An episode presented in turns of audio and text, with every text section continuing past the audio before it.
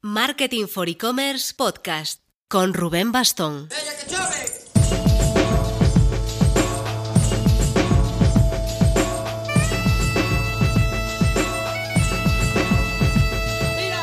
Hola marketers, esta semana tengo la sensación como de que empieza mi verano. Que no es que me vaya de vacaciones, aún no, pero superado el reto de nuestro evento Next Payments, espero poder durante las próximas semanitas aprovechar para poner un poco al día temas pendientes, emails no leídos y planificar más en detalle nuestra segunda mitad del año. El evento fue muy bien, muy contentos con el número y sobre todo la calidad de los asistentes, el buen nivel de las ponencias y el buen feedback que hemos recibido. Mi opinión personal, la ponencia de Marcos Castro de Zara fue impresionante. Os dejo enlace al vídeo en la descripción. También las mesas, la charla de Sanguita Narasiman sobre medios de pago europeos. A ver, en general estuvo muy chulo. Bueno, iremos publicando las píldoras a los pocos. Las mesas seguramente por este canal, en modo podcast. Pero ya toca pasar página. Ah, otra sorpresa. El podcast, a partir de la semana que viene, tendrá un pequeño cambio al principio. Ya lo notaréis.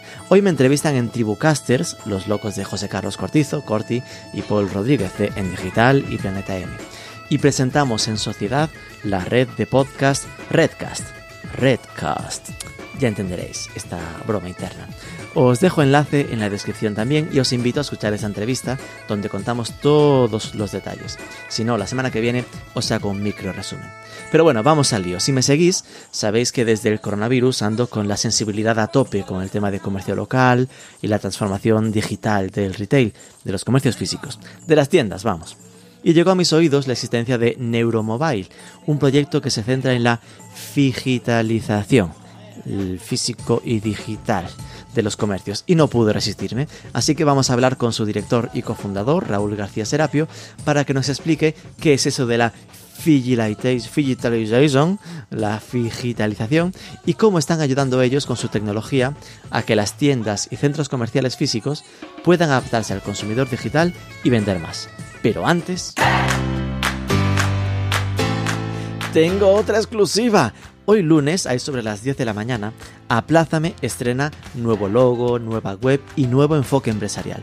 No quiero spoilear demasiado, pero echadle un vistazo. Así a nivel hype de grandes titulares, abre una línea de negocio B2C, no solo el B2B que venía trabajando, y tendrá un directorio de tiendas con las que puedes comprar financiando, y una app con la que podrás tener crédito disponible para tus compras físicas, tengan o no pago a plazos. Así que estad atentos a aplázame.com.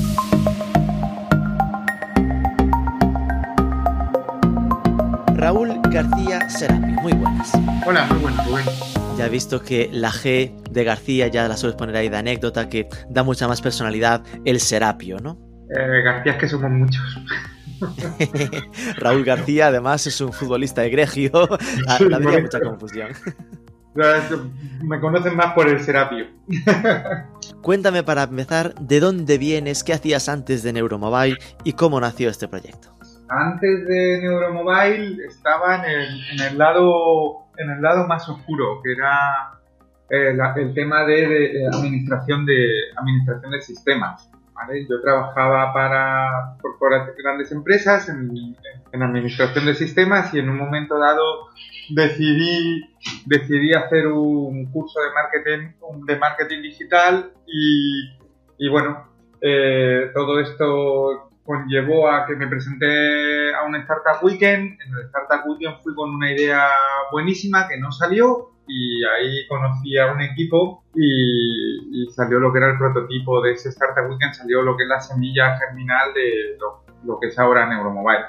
Una especie de, queríamos hacer una especie de supermercado 2.0 y de ahí pues el salto al vacío y a montar la empresa. ¿De qué año estamos hablando? ¿Cuándo fue ese Startup Weekend?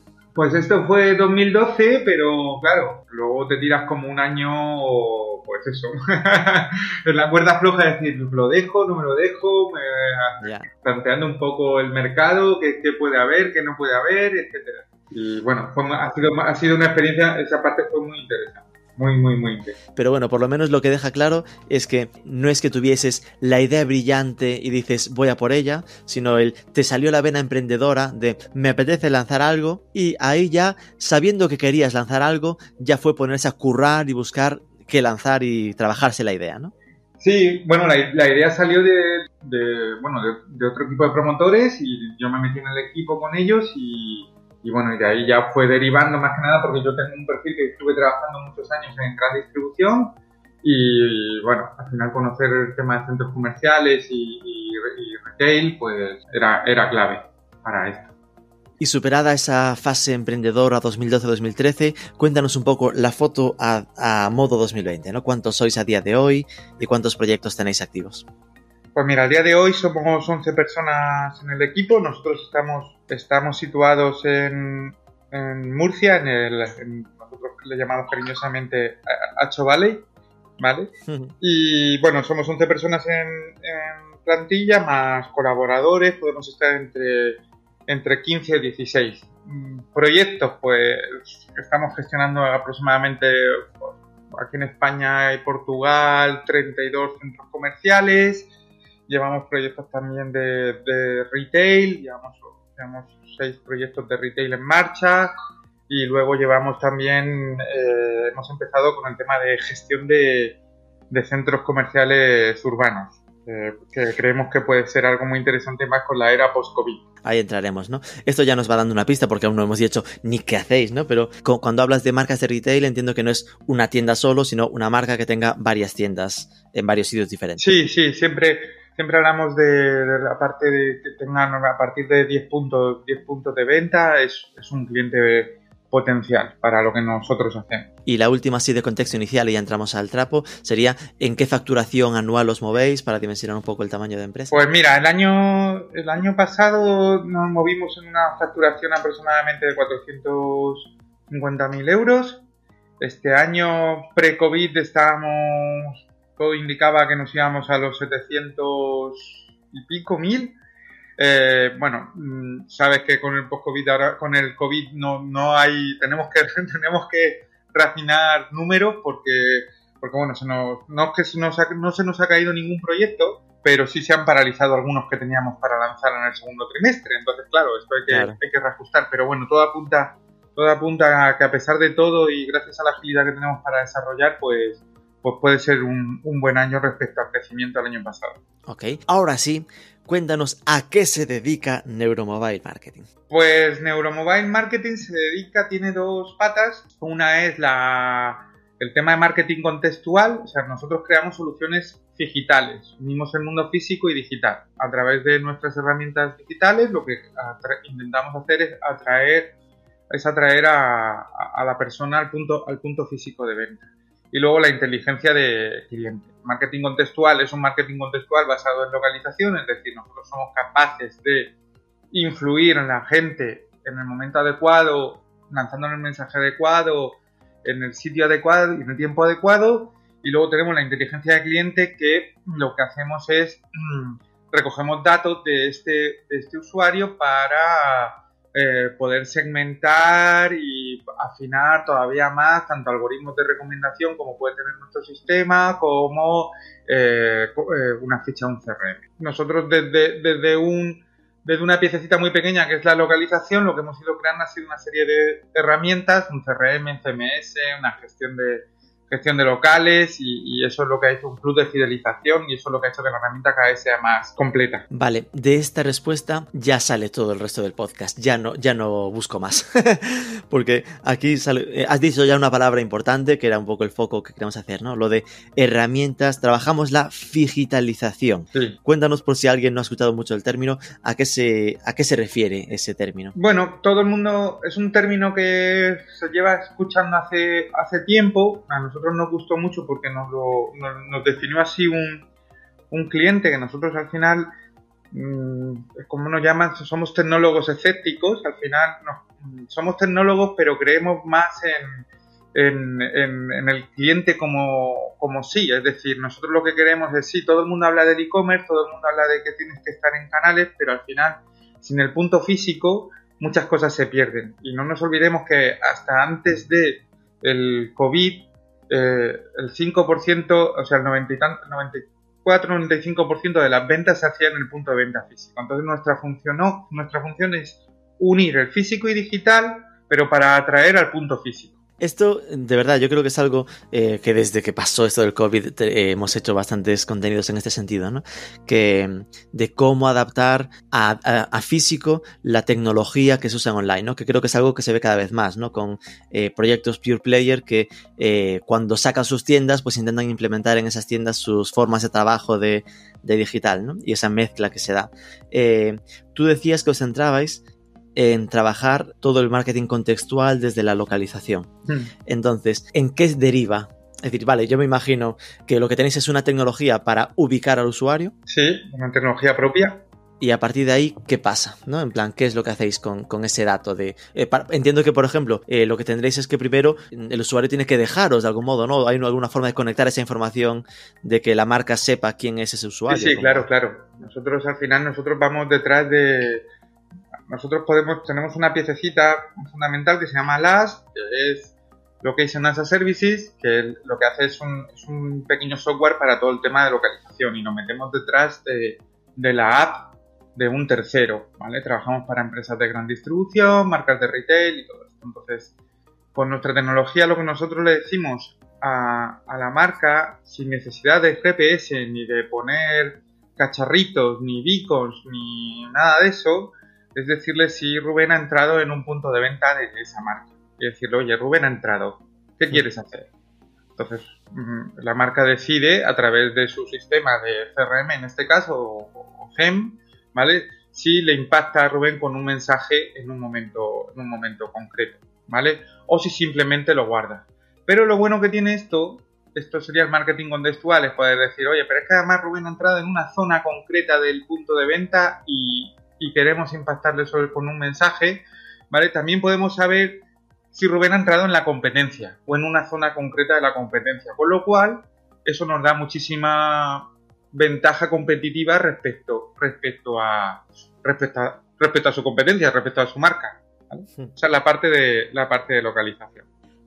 Entonces la duda que me viene a la mente es si no hay GPS ni beacons, ¿cómo hacéis o cómo se consigue esa localización del usuario?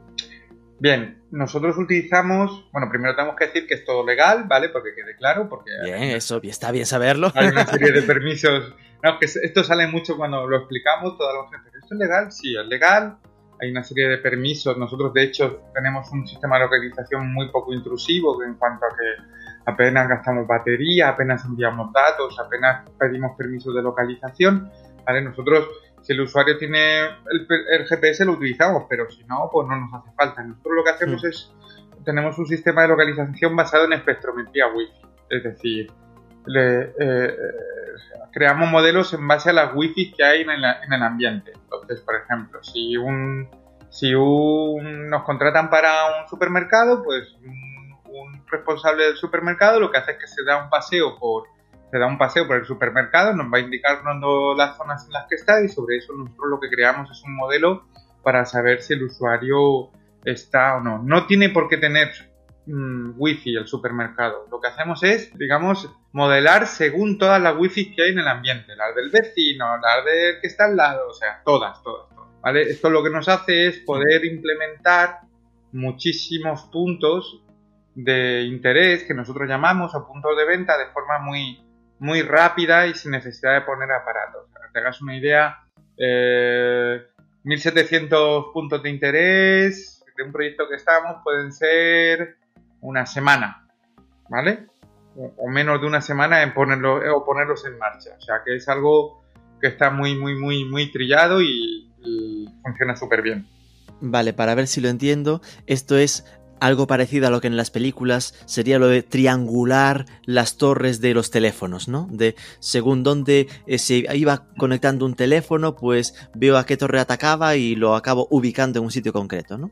Bueno, sí, es una forma muy básica de... Porque si decimos, si decimos triangular, mi, equipo técnico se va a enfadar. Porque es cuadrangular, es, un montón es un montón de cosas porque porque es un montón de algoritmos que hay por detrás, porque además nosotros tenemos muchísimo en cuenta si, si por ejemplo el, dispositivo del teléfono, el tipo de dispositivo del teléfono móvil, la versión del sistema operativo, claro, cada, cada, cada dispositivo digamos que tiene sus características propias, pero sí es, es un poco lo que tú dices, es un poco, al final lo que es un, lo que, lo que hizo Google sin permiso, que era ir, eh, ir, ir cogiendo todas las wifi con el coche, ¿vale? Para saber qué wifi hay en el ambiente, Exacto. pues nosotros lo hacemos con, con permiso. Es decir, que lo que hace es detecta, mm, digamos que como tu móvil normalmente está intentando conectarse a las wifi o las va reconociendo para ver si tú quieres conectarte a alguna, pues en base a la fuerza con la que las recibe, vuestro sistema eh, identifica en qué punto estará según eh, esa intensidad de señal que le llega. ¿no? Claro, y eso nos permite hacer tanto localización outdoor como localización indoor. Y a eso luego le metemos que también, pues, metemos por en medio pues todo el tema del acelerómetro, la brújula, o sea, tenemos muchísimas, muchos, muchos factores en cuenta del dispositivo para poder hacer este tipo de localización eh, no intrusiva. Y sobre todo esto, que lo que queríamos era no poner aparatos. Se ha hablado mucho de localización en estos mm. tiempos, y todo el mundo hablaba del beacon, de poner esas, esas pequeñas cositas que se iba a llenar el mundo de beacons, pero pero al final nos, nos dimos cuenta de que no de que al final el poner un aparato requiere un mantenimiento ¿vale? Luego hay que guardar las pilas, luego tienen que pasar muchas cosas. Entonces, bueno, la solución que nosotros buscamos fue, pues... ¿Y qué margen de distancia eh, trabaja? Porque siempre se habla de si estás a más o menos 15 metros, 50, no sé cómo. Sí, vale, eso es una cosa que decimos siempre, que nosotros no hacemos marketing de baldosa, ¿vale? es decir, siempre te insisten sobre, pero entonces vas a estar delante de, ¿De la panadería o de la charcutería? No, no, que va, que va, delante del producto en un pasillo. O sea, a ese punto nos han llegado a, pedir, ¿vale? Eh, y nosotros no hacemos eso. A ver, nosotros al final, de lo mm, dependiendo mucho de, la cantidad de wifi que encontramos en el, aspecto, en el espectro, ¿vale? Pero damos mm. seguro, seguro, 10 metros cuadrados. ¿Vale? Mm. De seguro. A partir de ahí podemos bajar un, podemos bajar un poco, pero podemos decir que si estás en la panadería, que si estás dentro de la panadería, estás dentro de la panadería. Eso no va a haber, eso no va a haber problema. ¿vale? que esto ya te ubica, pues eso, casi por pasillo o por, por zona. Sí, claro, claro. Nosotros tenemos, tenemos zonas en centros comerciales, eh, centros comerciales tenemos, tenemos algún proyecto que es a nivel tienda. Ah, claro, es que para centro comercial es mucho más sencillo, ¿no? Sabiendo la distancia, que es, mira, yo con saber si está en HM o en Zara, ya me vale, ¿no? Para, saber un poco eh, las tiendas que le interesan más a la gente, ¿no? Claro, o el tipo de perfil que eres. Al final nosotros lo que buscamos es la inteligencia del cliente. O sea, nosotros lo que vemos es, oye, resulta que la visita de Rubén es esto, pues en base a eso podemos sacar un montón de cosas. Oye, pues podemos identificar que tienes una mascota. Si te vas si te vas a la tienda de mascotas, pues ya sabemos, ¿vale? Entonces podemos ir perfilando. Y esto, aún lo que me falta es el paso de desde qué momento empezáis a poder localizarme, ¿no? Es decir, ¿qué tengo que hacer yo para, para que tú puedas saber dónde estoy dentro del centro comercial? Pues descargarte, descargarte, la aplicación que lleve, que lleve nuestra tecnología. Se te pedirán los permisos, si es una de gran distribución, se te pedirán los permisos bien pedidos, en plan, en plan, pues oye, déjame darnos tu localización para recibir ofertas de manera contextual o poder canjear un hmm. X, una serie de cupones y en el centro comercial igual, te descargas una aplicación del centro, del centro comercial y a partir de ese momento, eh, a partir de ese momento pues empieza, empieza todo el tema de monitorización. La pregunta es, ¿por qué se van a descargar una aplicación de un centro Pues porque van a tener una serie de beneficios Claro, que no, no, pero lo que entiendo así es que el pistoletazo de salida a la relación del centro comercial conmigo en, este tipo de marketing será que él tenga una aplicación móvil y que yo me la descargue. Desde que la descargue y acepte un poco los permisos, entonces a partir de ahí ya la aplicación podría ir detectando dónde estoy. Sí, exactamente. Y el dónde estoy, claro, acaba de parecer un poco oscuro. No es solo dentro, dentro del, centro comercial. Podría saber dónde estoy, en mi casa, en el trabajo, en todas partes. Hombre, a ver, no, no. Ya, para eso tenemos la GDPR para que eso no pase. vale, es decir, que de algún modo se limita el servicio. se limita a, puntos de interés donde puedes, donde se puede poner un listado, etcétera. O sea, no, a nosotros no nos interesa saber A ver si. Más allá, decía, aparte que serían muchos datos inservibles, eh, digamos que ya os cuidáis de que solo se haga eh, en los entornos del punto de venta, ¿no? Sí, eso es, eso es Ay, es que es complicado, porque al final tú podrías llegar a medir si consigues que alguien que está lejos se acerque por un push que mandes. Claro, claro, al final, al final de todo esto es ¿Qué permisos, qué permisos necesito? A ver, ¿qué, estrategia de comunicación voy a, voy a aplicar y qué permisos necesito para esa estrategia de, estrategia de, comunicación? Eh, Rubén, lo, que pasa aquí con el tema de la privacidad, que es un tema, que es un tema que es muy, muy candente, sobre todo con el tema del COVID, ¿vale? Con el tema del COVID, ¿qué ha pasado con todo el tema de las aplicaciones, con el tema de las aplicaciones de rastreo? Pues que la gente enseguida, pues no sabemos si para bien o para mal, pues la gente enseguida estaba con el tema de, es que van a saber dónde estoy. Bueno, lo sabe, a ver, Google lo sabe de todas formas dónde estás, ¿no? Entonces, con el tema de privacidad, con el tema de localizaciones, oye, si yo dejo muy claro por qué quiero saber dónde estás, ¿vale? Y qué vas a conseguir, pues mm, puedo conseguir el permiso de que tú me des ese, ese privilegio, ¿vale? Sí, sí, sí. Entonces, bueno, haciéndolo bien se consiguen, se consiguen, se consiguen muchos, muchos, muchos datos, muchas tasas, muchas Entendido. Entendido el punto de partida. Estoy componiéndome el ejemplo, ¿no? Vale, yo soy un centro comercial de Barcelona, soy Lilla Diagonal, imagínate, estoy viendo el ejemplo, y trabajo con vosotros, así que me, tengo la aplicación, instalo el software, la gente pasa sus permisos, y a partir de ahí, eh, cuéntame un poco los ejemplos de y usos prácticos ¿no? de, vuestra herramienta a nivel de marketing contextual? Bueno, pues en un momento dado, a ver, tenemos como, varios tipos de estrategia. Lo que quiero es saber si mm, detecto que llevas varios días sin venir al punto, al, al punto de venta. ¿Vale? Pues lo que hago es que puedo lanzarte o bien una notificación o bien un correo electrónico indicándote, oh, te echamos de menos, etcétera, etcétera. Si además podemos detectar, por ejemplo, eres una persona que normalmente vienes al cine, ¿vale? En un intervalo, en un rango de, horas y días, pues yo puedo, mm, por ejemplo, yo sé que Rubén viene al cine los viernes por la tarde con una probabilidad del 80% tras consultar la cartelera, la cartelera del cine. Pues lo que voy a hacer es le voy a lanzar un mensajito que le voy a decir que si va una hora antes le regalo, le regalo una Coca-Cola. ¿Vale? Hmm. Yo lo que intento hacer es que tú vayas a, a una hora antes al centro comercial. Claro. La Coca-Cola, las palomitas. Y ya que tienes una hora, te pases por las tiendas. Y claro, claro. Al final esto va de tanto modelo centro comercial, mm, que es, el que más trabajado tenemos, tanto como retail, que son más clubes de fidelización, tanto como, como el tema de, de los centros urbanos, los, los que llamamos nosotros, todo esto va de lo mismo. Al final tú tienes que atraer gente para que permanezcan más tiempo en el punto de venta para que el ticket medio aumente. Y esa es, esa es la razón de ser de esta, esta tecnología. ¿Qué usan más de vuestra herramienta? ¿Esta parte eh, proactiva de marketing contextual para atraer a la gente o la parte de inteligencia que también entiendo que da mogollón de datos súper chulos? Pues mira, lo, ahora mismo en el punto en el que estamos, el uso es más de prueba y error, de marketing contextual, ¿vale? Porque, porque como pasa con todo esto del Big Data, y el otro día estuve en una mesa en una mesa redonda con Mastercard y esto, al final todo el mundo habla del Big Data y, se nos llena la boca de Big Data, Big Data y Big Data. Y, y, al final tenemos tantos datos que no somos capaces de procesarlos. Entonces, eh, hace falta, para que todas estas herramientas funcionen, hace falta que todos esos datos luego se analicen y se tomen acciones.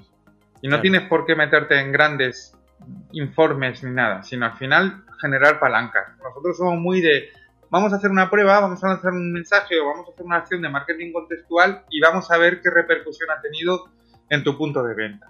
Entonces, ahora mismo estamos en la fase ya de transición, de decir, bueno, se han, se han empezado a a lanzar muchos mensajes, han empezado a entender cómo se puede influenciar en la gente y ahora ya están con el análisis y la segmentación.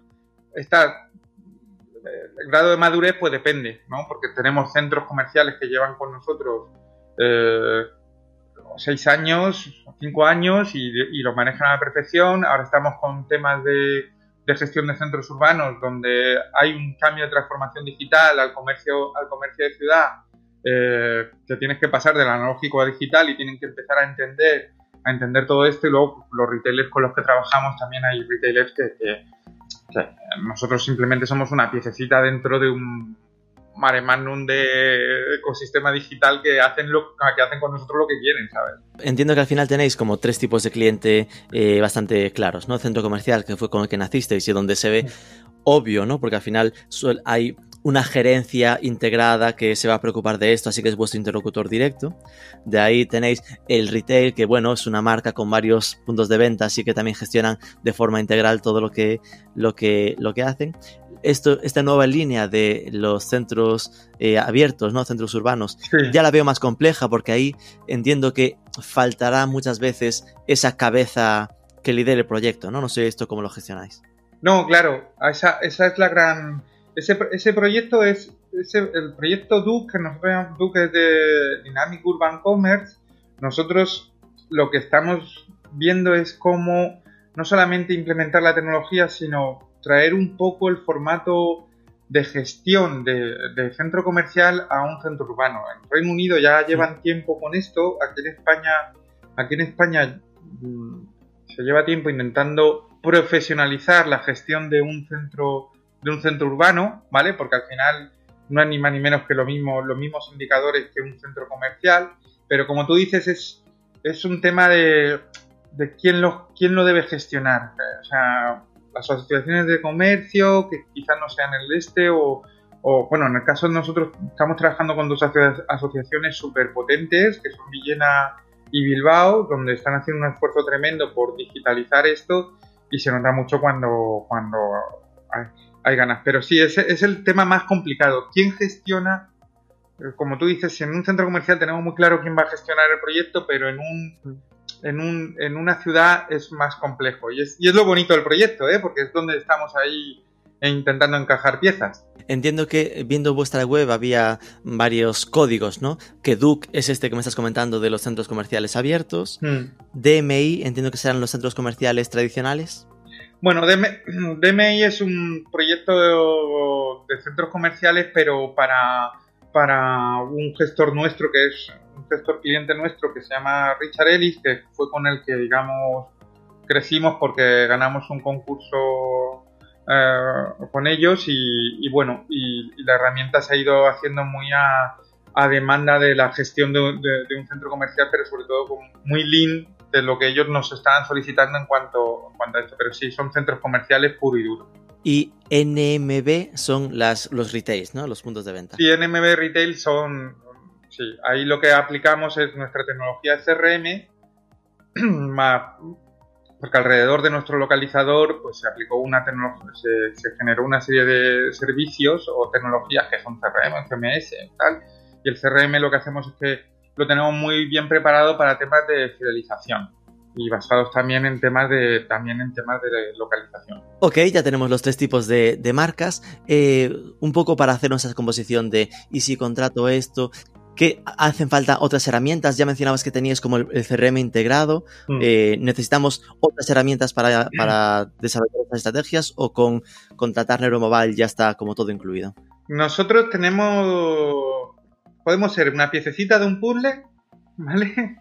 O el puzzle completo. Tenemos una, pues eso, una plataforma de gestión sobre todo para temas de retail que lleva todo, CRM, automatización de mails, automatización de mensajes, toda la app, todo, o sea, fidelización lo lleva todo, o simplemente, sobre todo los proyectos de localización, lo que nos contratan, lo que nos contratan por otro lado, es un es un tema de solamente el SDK de localización para implantarlo en su, en su app de, en su app de cliente. ¿vale? Con nosotros les damos una API para que puedan trabajar y, poco más, pero vamos. Es decir, que al final es ese rollo de si tienes otras herramientas podemos integrarnos, si no tienes, con lo nuestro tienes un basic o, lo, lo, necesario para hacerlo todo. ¿no? Exactamente. Bueno, ya sabes que luego las integraciones son como...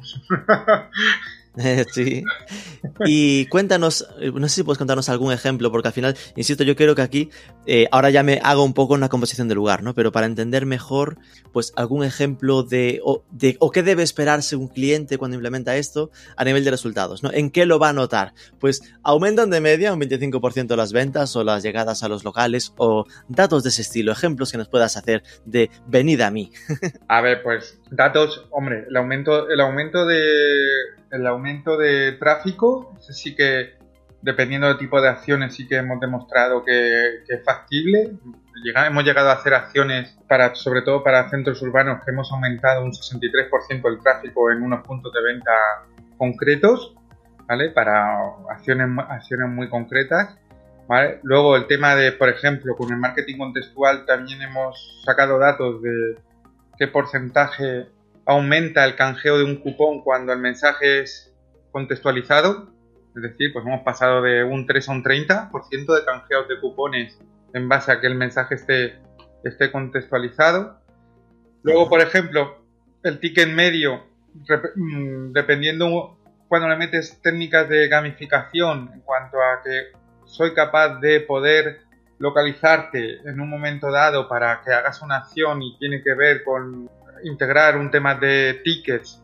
También hemos hecho que aumente entre un 10 y un 15% el ticket medio. Y bueno, es, es lo, como siempre. O sea, yo tengo la tecnología, pero sobre todo es integrar muy bien qué tipo de estrategia vas a hacer con esta tecnología para tener claro hacia dónde van los datos. Pero nosotros somos muy, muy concisos con eso. Al final, el mantra es afluencia ventas, rentas. ¿Vale? O sea, yo tengo que hacer que tú vengas para aumentar el ticket de venta. Y ese es siempre, ese es siempre el, el, eh, porqué, ¿vale? De, la tecnología. Y entiendo que esto se puede eh, trabajar con automatizaciones, ¿no? Es decir, de algún modo podríamos llegar a plantear, mm, y me ejemplo, pues que detecte quien entre en el radio de dos kilómetros a la redonda de una, una tienda nuestra y que quien lo haga, que le llegue una notificación push con una oferta, por ejemplo. Bueno, y más, y más, y más destroyer, ¿sabes? Nosotros hemos llegado a hacer pruebas de detecta que el usuario ha entrado en una tienda de la competencia 8 minutos y le manda su cupón que tiene 10 minutos para canjearlo. Qué pasada. sí, sí, sí. sí de ven y corre, ¿no? Que esto es. Entiendo que una cosa que no, que no podéis hacer, estaba pensando ahora en un centro comercial, si podéis distinguir entre plantas, por ejemplo. Sí, sí, sí, no, o sea, ya, ya tenemos nuestra tecnología permite, permite ejes X, Z, Y, ¿vale? nos permite eh, plantas en, entornos, en entornos abiertos. Y entonces, viendo ahora que esto es una maravilla, ¿no? Que ya me estás convenciendo, eh, ¿cuáles son las barreras que os encontráis eh, en los negocios para que implementen herramientas como esta, ¿no? Pues la, hombre, la primera barrera es explicar bien a qué, se, qué, es esto, ¿no? Porque lo primero es, esto es legal, porque al final es localización. Hmm. Luego otra cosa es si realmente entiendo qué puedo hacer con el, con el marketing contextual, ¿vale? Luego, luego hay que saber diferenciar entre que esto no es enviar notificaciones push, esto, esto, es, esto es mucho más mucho más que eso, ¿vale? Y luego, eh, sobre todo, al final es que creo que pasa como con casi toda tecnología, tienes que tener una persona, o sea, nosotros podemos crear un Ferrari, pero si no encuentras Fernando Alonso que lo piloten, pues, pues te vas a encontrar con que, oye, mira, si lo van a empezar a utilizar dos meses, pero luego te vas a encontrar con que no hay, no hay un seguimiento de esto. Y al final, estas herramientas, si no si no hay un seguimiento y vas captando datos y vas segmentando y vas haciendo pruebas y error y ahora voy a hacer esto y ahora voy a automatizar esto, pues no, tiene mucho sentido. Con lo cual llegaríamos a la duda de, claro, esto no es eh, se instala y ya va solo, en el fondo es se instala y hay que cuidarlo, hay que trabajar en él. Tenéis más o menos medido, bueno, como los clientes que tenéis, pues eh, los recursos que necesita una marca para sacarle el partido que debe a una herramienta como esta. Bueno, al final es una herramienta de, es una herramienta de, de fidelización. Entonces, al ser una herramienta de fidelización, los recursos son altos en cuanto a que necesitas, necesitas personas que, gestionen el, programa como tal, ¿vale? O sea, o sea lo, que es lo que es programar tareas y todo eso es relativamente sencillo, pero está toda la parte de, de análisis. Al final, es que no, o sea, no tiene sentido que te metas en un proyecto, en un proyecto con este tipo de tecnología si no tienes claro qué quieres, qué quieres conseguir. Pues eso, desde proyectos de captación a proyectos de fidelización, a proyectos de aumento del ticket medio basado en, no sé, eh, hay, hay mil KPIs, pero, pero sobre todo entender que esto, como tú dices, no va solo. Esto, esto, esto requiere sobre todo trabajo y, seguimiento. no, es que no, no hay otra. No hay otra. Porque habéis llegado eh, a plantearos alguna vez el ofrecer vosotros directamente el servicio, ¿no? Digo porque probablemente me imagino que puede ser uno de los handicaps de, uff, vale, a mí si me lo hiciesen, pero que, sea gente que esté dispuesta a pagársela a un tercero antes de ponerse ellos a, tener que dominarla. Bueno, mm, trabajamos, es una de las cosas que trabajamos con, pues cuando te he dicho que teníamos gente alrededor nuestra, pues hay gente que trabaja, que ya conoce muy bien nuestra plataforma y, por supuesto podemos ofrecer ese servicio. Neuromobile como tal es una empresa de productos más que de servicios, ¿vale? Pero, pero en el caso de que haya que gestionar, pues por ejemplo ahora estamos, estamos gestionando varios varios proyectos en los que lo llevamos, lo llevamos nosotros y lo único que hacemos es reportar informes a, reportar informes al gestor que nos, que nos ha contratado. Pero sí, sí, al principio, pero sobre todo, ¿cómo, era eso? Es mejor enseñarte a pescar que pescarte, que pescarte la comida, ¿vale? Entonces... Claro, claro. que, preferís más el yo te yo te formo, te enseño lo que haga falta, pero para que lo sepas hacer tú, ¿no? Sí, sí, sí, sí. sí. al final es, clave. Tienen que, si no entienden ellos qué se puede hacer con la herramienta, no, no, no, no van a, no van a saber hasta, hasta dónde están los límites. Claro, entiendo. Y, esto cuánto cuesta, ¿no? La pregunta ahí del dólar. Es decir, ¿cuánto suele suponer para un proyecto eh, meterse en una herramienta así? Pues como es modular, pues puede costar pues desde 9.000 a a 30.000, ¿vale? Todo depende un poco de, sobre todo, los puntos de venta, cuántos puntos de interés estamos monitorizando, los módulos que has contratado, el servicio, el servicio que, el servicio que estás, o sea, los servicios que estás contratando, que no solo son, pues eso, consultoría, etcétera, etcétera, ¿vale? O sea, es bastante, no somos, o sea, podemos entrar en proyectos de dimensiones de eso, de entre puntos de venta de entre 10 puntos de venta y ahora mismo estamos viendo un tema de 17.000 puntos de venta. O sea, es una, una locura. Pero todo depende de la dimensión del proyecto. Pero no, no, no somos excesivamente caros para lo que la plataforma da. ¿Y contra quién competís? Digo porque eh, en, un, en una nota de prensa que os vi hablabais de que erais como mm, algo como Salesforce o Microsoft Dynamics, pero mucho más barato. Ah, claro. Eh, entiendo que a nivel de, tecnología eh, no hay nadie más que use este tipo de sistema de localización. Se me hace raro, ¿no? Este sistema de localización, como tal, eh, como tal, creemos que hay pocos, ¿vale? sí que hay cosas que pueden ser sustitutivas. Nuestro sistema de localización ha sido, ha sido premiado en el año pasado en bueno, premiados, nos, nos, nos permitieron dar una charla sobre nuestro sistema de localización en, en IPIN, que es la, conferencia más importante a nivel académico sobre sistemas de localización, ¿vale? Entonces nuestro, nuestro sistema de localización como tal, la verdad es que es bastante peculiar, ¿vale? Por, decirlo, por decirlo de alguna forma. O sea, competimos, competimos. Por decirlo en, en, modesto. sí, sí, sí. Pero competir, competir, pues podemos competir pues desde, yo qué sé, desde un Salesforce, ¿vale? Que hemos estado en proyectos que hemos competido con Salesforce, ¿vale?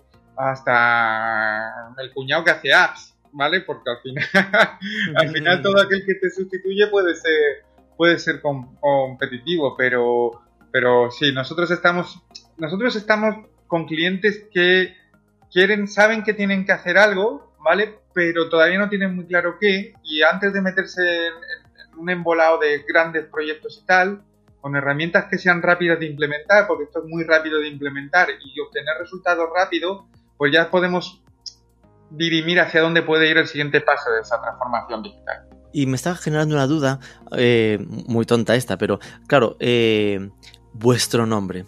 Entiendo lo de mobile, pero se me hace curioso que estando tan enfocados a un tema de localización o contextual, metieses lo de neuro. ¿Por qué neuromobile? Pues lo de neuromobile era luego nos han preguntado si hacíamos neuromarketing y tenemos que dejar claro que no hacemos neuromarketing, ¿vale?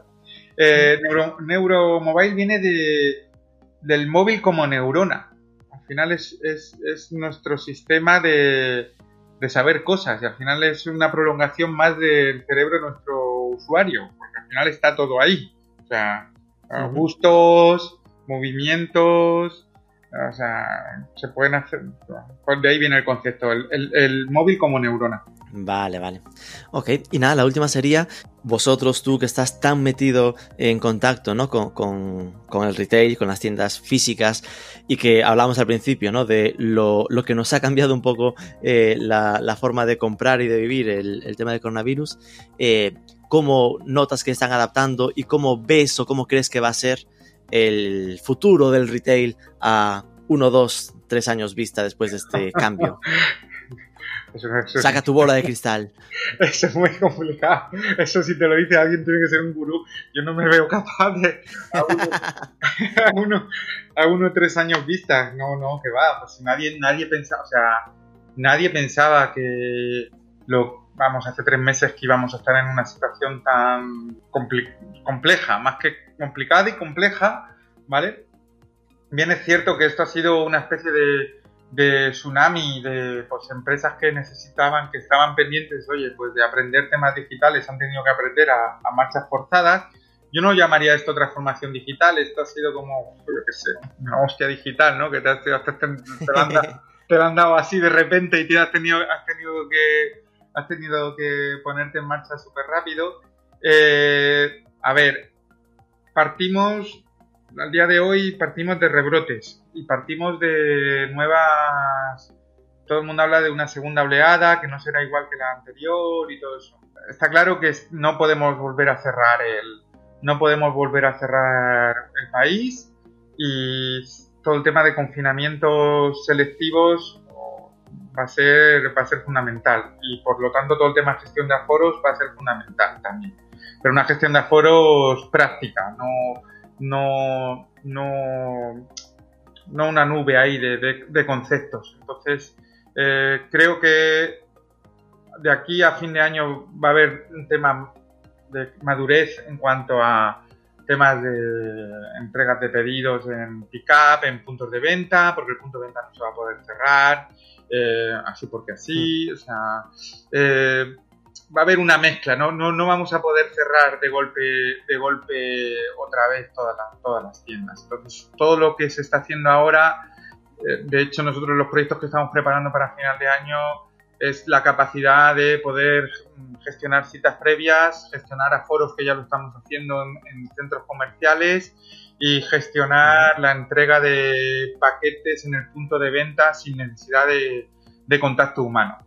Entonces, nosotros nos están tirando por ahí.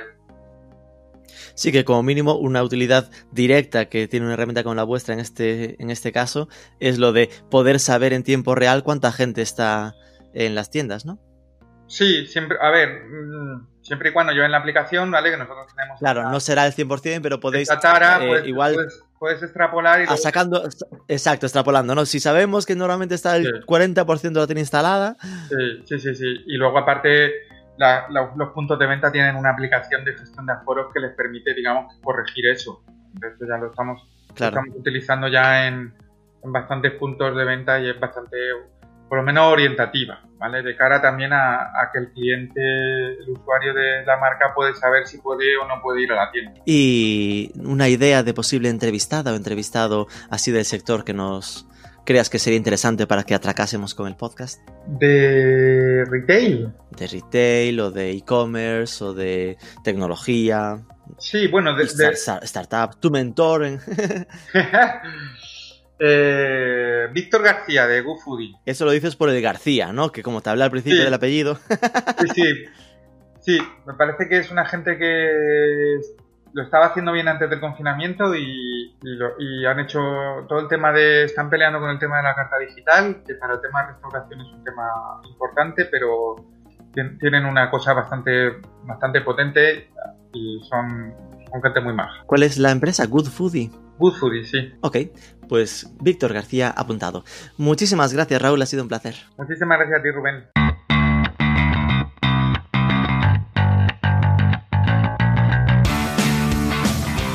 Aclarado ese concepto de digitalización y entendido el potencial de herramientas como Neuromobile, poder hacer geolocalización de los usuarios a nivel de 10 metros cuadrados. Esto para centros comerciales lo veo potentísimo y para cadenas de retail con un tamaño más o menos grande también. Espero que os haya resultado útil, si ha sido así, dejadnos un like, un comentario, un compartido en redes, suscribíos que es gratis y nos escuchamos el próximo lunes.